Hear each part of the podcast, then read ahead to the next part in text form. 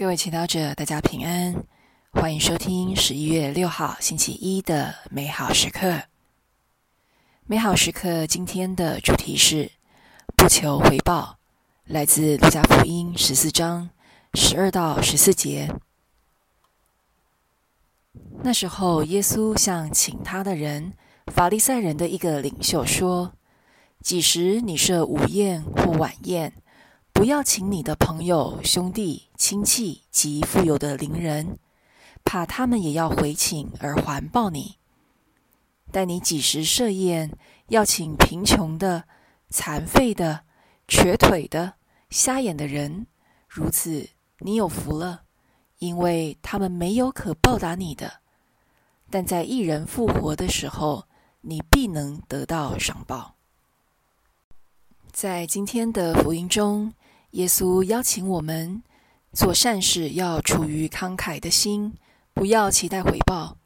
然而，在实际生活当中，要做到这一点并不容易。一个不被人看见、得不到人家认可或感激的工作，我们是很难坚持去做的。比如说，一位妈妈每天为家人做饭。却只换得家人的嫌弃和不屑，很快的，他便会没心做饭。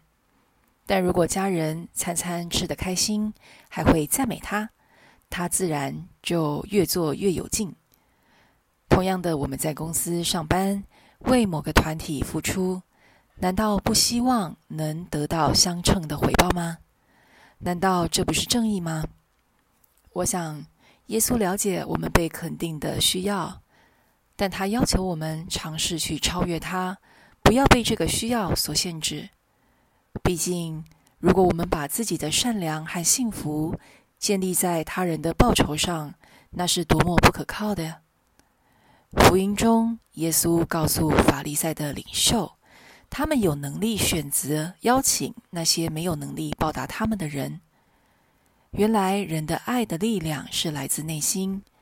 不必和他人所能给的酬劳绑在一起，所以你愿意释放你内心爱的能力吗？就尝试从小事开始，默默地为他人服务，不求被看见或认同。耶稣在世时不停地爱人，为人们行各种善事，换来的是他人的不解和敌意。是什么让他能继续爱呢？